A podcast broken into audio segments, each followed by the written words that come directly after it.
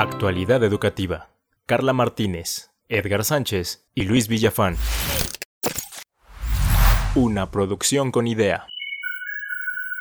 La autoconcepción del docente a través de su propia vivencia se convierte en un factor de mejora continua a través del análisis reflexivo de sus experiencias.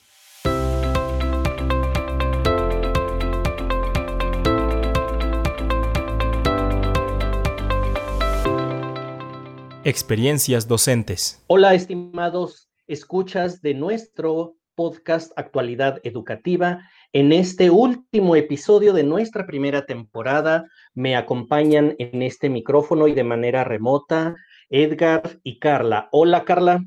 Hola, Luis, ¿cómo están? Hola, Edgar. Hola, bien. ¿A poco ya es el último episodio de esta temporada? Efectivamente, maestro Edgar, con esto estaremos terminando nuestra primera temporada. Son ya 12 semanas las que puntualmente y semanalmente hemos estado en estos micrófonos. Y para esta ocasión he querido darle un giro a nuestro tema, que no está falto de relación, y en lugar de abordar y desarrollar un tópico, un tema, quiero que hagamos una charla, un diálogo con una introspección hacia nosotros mismos como docentes que compartimos este común denominador. Entonces, la dinámica será la siguiente. Voy a hacer una pregunta, la dirijo a cada uno de ustedes y pues espero su interesante respuesta. ¿Estamos de acuerdo? Carla, Edgar. Ok, ¿tenemos opción? Sí, la de decir al aire, me reservo el derecho de responder. Ok, perfecto. Así que queda establecido que tenemos esa salida. Muy bien. ok. En esta entonces última grabación, quiero hacerles esta pregunta. Y vamos a empezar contigo, Carla. Muy bien. Menciónanos una muy grata experiencia que hayas tenido como docente. Espero poder ser muy clara, pero creo que la más grata experiencia que he tenido es hacer escribir su propia obra literaria a generaciones. específicamente en la materia de razonamiento verbal, los alumnos escriben un diccionario personal donde cada una de las letras del alfabeto significa algo en su vida, como por ejemplo cuáles son la A de alegrías, cuáles son, no sé, la I de infancia. Y entonces narran de manera escrita toda su obra y al finalizar el semestre, pues lo colocamos en formato de un libro con todas las partes internas y externas de un libro, desde la portada, la contraportada, la hoja legal, el prólogo, las solapas, los epígrafes, entonces, además de que conocen el libro en su totalidad, la estructura de un libro, pues ellos crean su propia obra y pues la garantía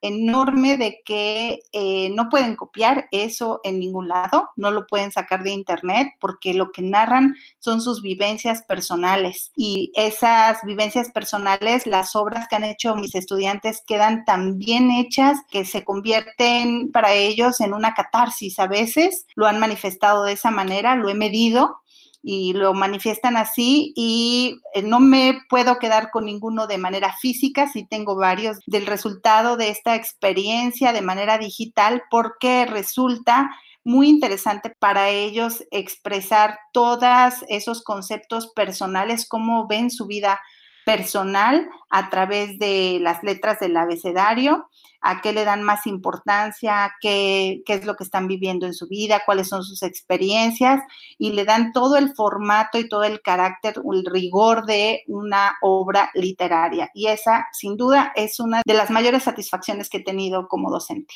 Gracias, Carla. Sin duda alguna, el factor emoción, satisfacción se ve en tus palabras, en el tono que has impreso a tu intervención, razón que nos lleva a pensar que esta grata experiencia tiene esas bases de emoción, de satisfacción.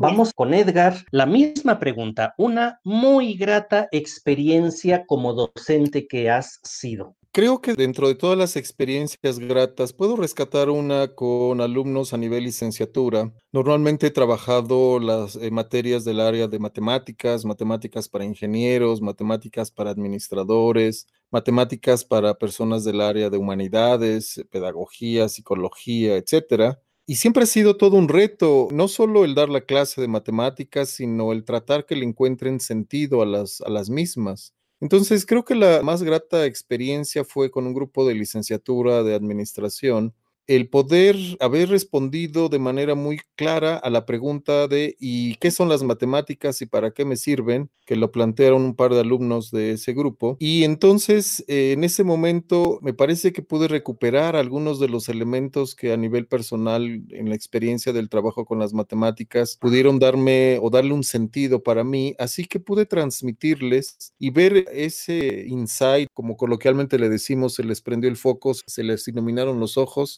de los alumnos dijeron, es la primera vez que entiendo para qué me sirven las matemáticas. Entonces, ese fue toda una, una experiencia satisfactoria de ver que es una responsabilidad del docente el que podamos ayudarle a los alumnos a encontrarle sentido a lo que ven en el salón de clase, que el conocimiento no solo está en el libro y se queda en el libro para el examen, sino que es algo que pueden aplicar en su vida cotidiana y eso es altamente satisfactorio porque al final de cuentas es nuestra nuestra misión como docentes. Muy bien, muy bien, Edgar. Por demás interesante, resalto la transferencia del aprendizaje y la transferencia del conocimiento en esta experiencia grata que nos has compartido. Y bueno, ahora me toca a mí autopreguntarme cuál ha sido una grata experiencia como docente. Y la ubico en los últimos meses, un participante de uno de los MOOC que impartimos, iba yo caminando por la calle y entonces desde la otra acera empieza a gritar, doctor Villafán, doctor Villafán. Yo lo escucho, no logro reconocer a nadie porque a mis estudiantes presenciales sí los, reconozco, aunque no sé sus nombres, pero sí reconozco sus, sus caras. Y entonces en mi interior rápidamente hubo el siguiente razonamiento. Dice mi apellido, me conoce. Y si me llama por doctor, es del ámbito académico. Entonces, pues empecé a buscarlo, vi que alguien me hacía seña, cruzó la calle, vino conmigo, doctor Villafán, ¿cómo ha estado? Muchas gracias. ¿De qué materia nos conocemos? Pensando que era un alumno presencial. Me dice, ay, discúlpeme, no se lo dije, es que fui alumno suyo del MOOC. Y entonces recayó en él la realidad de que yo no jamás lo, habías visto. Que él sí me conocía a mí por este contenido multimedia y personalizado que hemos impreso a nuestros MOOC, pero que yo no tenía esa misma condición de él hacia mí, solo de mí hacia, hacia él. Pues eso eh, pues me llenó gratamente de satisfacción el, el, saber que nos ven como alguien muy, muy, muy cercano, porque me habló con esa familiaridad. Bueno, pues esa es mi intervención. Y vamos ahora a la segunda pregunta. Edgar, un factor clave que hayas detectado en tu docencia, en tu ejercicio docente, clave para tu desempeño como docente. Ha habido varios, pero uno en particular para mi propio desarrollo. Estudié en la Facultad de Físico-Matemáticas en la UAP y en algún momento en que regresé para compartir con mis ex profesores, mis profesores de, formación, compartirles la idea de formar a, profesores de nivel básico de primaria y secundaria como profesores de matemáticas y alguno de ellos me dijo así muy serio, me dijo, Edgar, las matemáticas no son para todos. Y no quiso participar en ese proyecto de formación de docentes de matemáticas de, de nivel básico. Y eso pues yo lo tomé como un reto de decir, claro que las matemáticas son para todos. Hay unas matemáticas que son para todos y es un reto que asumimos hace, pues ya desde el 2007, de decir, sí, sí hay una matemática que es para todo, las matemáticas son una herramienta cotidiana en la vida y no es solamente una herramienta de científicos, sino hay otra matemática que está muy al alcance de todos nosotros y me parece que ese fue lejos de desalentarme, al contrario, fue un,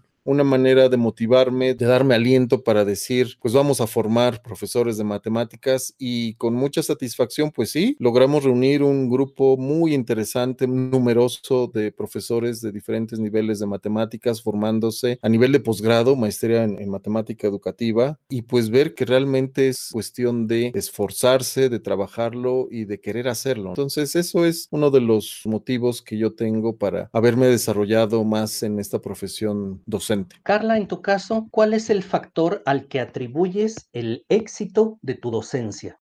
Creo que la cuestión clave para mi desarrollo profesional es relacionarlo con mi vida, esa relación con la vida que llevo en diferentes espacios, en diferentes ámbitos. Aunque parezca eh, que no tiene relación un desarrollo profesional con un desarrollo personal, lo cierto es que sí lo tiene, es decir, para formar a las personas y si yo voy a desarrollar cierta habilidad como, no sé, la disciplina, pues evidentemente tengo que ser disciplinada yo. No puedo tratar de formar a alguien en un hábito que yo no tengo. Entonces, el relacionarlo con mi vida, pues me ha hecho crecer como persona, crecer como profesionista. Y también la actualización. Como recuerdo una anécdota de un colega cuando estaba yo en las últimas materias del doctorado, asistí a un coloquio y la verdad es que soy una persona muy inquieta, ustedes me conocen, y el tono de la persona que estaba explicando su conferencia pues era muy, muy bajo en un solo tono y yo ya estaba francamente aburrida. Así que él se volteó, se me quedó mirando y me dijo que estudiando el doctorado ya lo sabes todo. Nunca se me va a olvidar en qué tono lo dijo. No sé si la actitud que quizá mostraba en ese momento era una actitud de suficiencia, pero realmente no era esa, realmente estaba yo aburrida, no quería, no podía prestarle atención porque ya mi mente estaba en otro lado. Y dije, ¿qué es lo que estoy mostrando? ¿Qué fue lo que hice que el otro percibiera que ya no necesito nada que aprender? El día que pierda la capacidad para aprender, para actualizarme, pues creo que voy a perder muchas otras cosas y ya no tendré nada que aportarle a mis estudiantes. Así que esas son las dos cuestiones claves. Una, relacionarlo con mi vida para que lo que yo trato de formar en mis estudiantes lo desarrolle yo y la segunda es la permanente actualización y no perder pues lo que mencionábamos en otros episodios, la capacidad de asombro y de búsqueda. Muy bien, pues formulándome yo la pregunta, ya desde hace algunos años he cobrado yo conciencia en un autoanálisis, en este ejercicio de introspección, y he detectado y he comprobado que una conexión emotiva es el factor que ha sido clave y razón de éxito en mi ejercicio como docente, en todos los niveles en los que he ejercido, licenciatura, maestría y doctorado. Estoy muy consciente de ello y sigo preparándome y ejerciéndolo. Bien, pues ahora vamos Estimados colegas y estimados escuchas y seguidores, vamos a hacer una pausa y venimos con estas rondas de confesionario. Estás escuchando Podcast con Idea, un espacio de profesionalización digital de la docencia. No te olvides de compartir este episodio en tus redes sociales con el hashtag Podcast con Idea, para que con otros docentes como tú transformemos nuestra educación. Continuamos.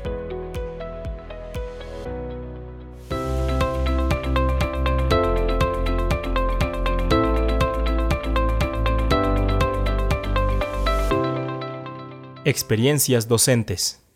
Bien, regresamos después de esta pausa para continuar con otra pregunta. Quiero que respondamos los tres en este espacio de confesiones y de compartir experiencias. Carla, empezamos contigo. ¿Cuál ha sido el mayor obstáculo al que te has enfrentado como docente?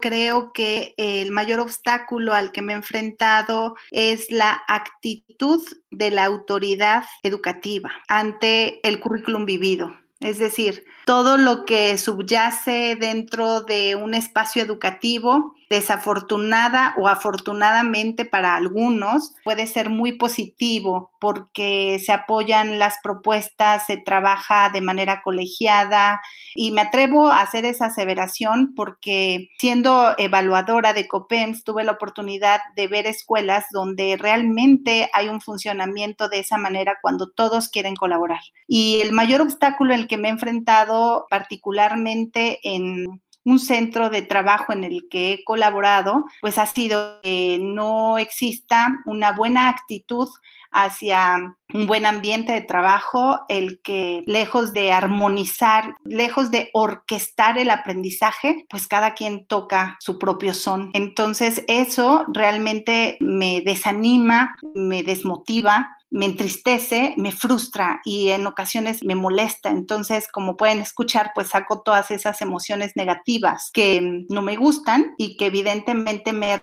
recuerdan que alguna vez tocamos esta parte de la apatía que es la última fase del síndrome de burnout.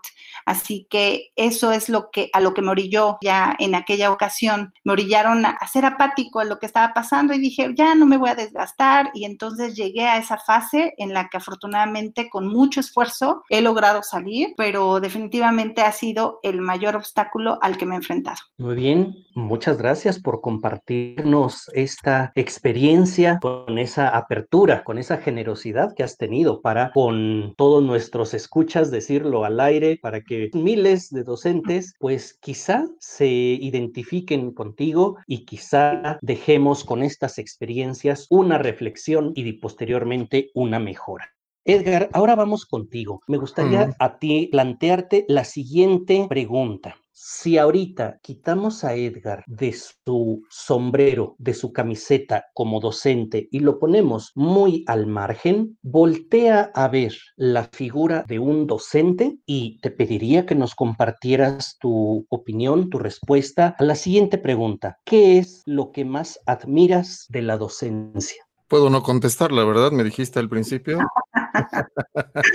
no, no, no. Oh, es una pregunta bastante compleja porque más que una realidad, quizás sea un ideal que perseguimos. Me parece que la figura del docente actualmente no es nada cercano a lo que debería ser. Entonces, como que todavía no hay mucho que admirar en cuanto a ese perfil ideal, pero si hay que rescatar algunas cosas del perfil real que yo observo, me quedaría definitivamente con la vocación, con la vocación de servicio que debe caracterizar a un docente. Desafortunadamente no la observas en todos los docentes como debería ser. Muchos lo ven solo como una una, manera de ganar dinero, es una parte de su vida que les produce una manera de vivir, de, sostenerse, pero no hay esa vocación de servicio y reitero, a mí me gustaría ver en todos los docentes, no solo de México, sino en general, que se caracterizan por esa vocación de servicio. A final de cuentas, el docente tiene que invertir su tiempo en ayudarle a otras personas a lograr sus proyectos personales de vida, sus proyectos personales, profesionales, laborales. Y ese es, me parece que es una de las tareas más nobles con las mejores intenciones, porque hay que dar parte de nuestro tiempo, de nuestro conocimiento, de nuestra experiencia, reitero, en ayudar a otros a que realicen sus sueños y sus proyectos. Eso es lo que más me gusta de la, de la labor docente y me gustaría más todavía si pudiera verla en todos y cada uno de los docentes de nuestro país.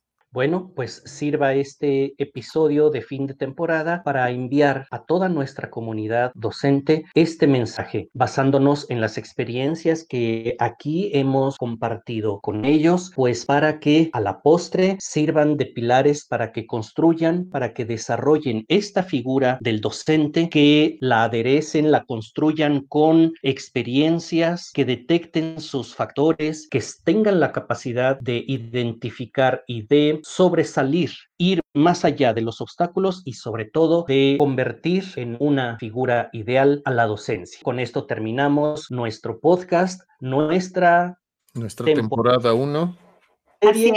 Así es que, Carla, ¿por qué no enviamos un mensaje de despedida? Claro que sí. Primero que nada, muchísimas gracias, Luis, porque este podcast, este episodio me pareció muy emotivo. Conocí otras cosas de ustedes que desconocía y por supuesto que sobre todo me voy con el sabor de boca a la, a la vocación por la docencia. Con ese sabor de boca me voy y con ese sabor de boca quiero que se queden los que nos escuchan para los próximos episodios. Muchísimas gracias. Edgar, un mensaje de despedida. Sí, claro, me gustaría también quedarnos o que se quedaran con una idea en sus mentes de esta vocación de servicio y que el ayudarle a otros, a terceros, a realizar sus sueños y sus proyectos, pues implica, además de esta vocación, pues implica una preparación constante. Nadie nos dijo, por lo menos a mí no, nadie nos dijo que la docencia era una, un trabajo sencillo. Al contrario, he visto en estos años de práctica que es una de las profesiones más complejas, más complicadas también pero más satisfactorias. A final de cuentas, formamos seres humanos, personas, y esto requiere, reitero, además de la vocación de servicio, de una preparación y una actualización constante. Así que me gustaría que se quedaran con eso en la cabeza y que todos los docentes busquemos siempre estar actualizados, ser un referente de conocimiento y desarrollo personal. Y seguramente nos estaremos viendo en una segunda temporada por aquí compartiendo más ideas, que pues es un, un proceso también realimentación, de retroalimentación. Para nosotros nos enriquece también este ejercicio y el, el conocimiento que se va compartiendo se va haciendo más preciso, se va haciendo más útil y más abundante. Así que eh, los invitamos a que sigan con nosotros en las siguientes temporadas de estos podcasts con idea. Muy bien, simplemente me resta enviar un cordial saludo y una invitación a nuestros seguidores que en un periodo muy corto, que ya lo conocerán, se conecten nuevamente con nosotros. Hasta la próxima. Y no olviden etiquetarnos con el hashtag podcast con idea. Actualidad educativa. Carla Martínez, Edgar Sánchez y Luis Villafán. Una producción con idea.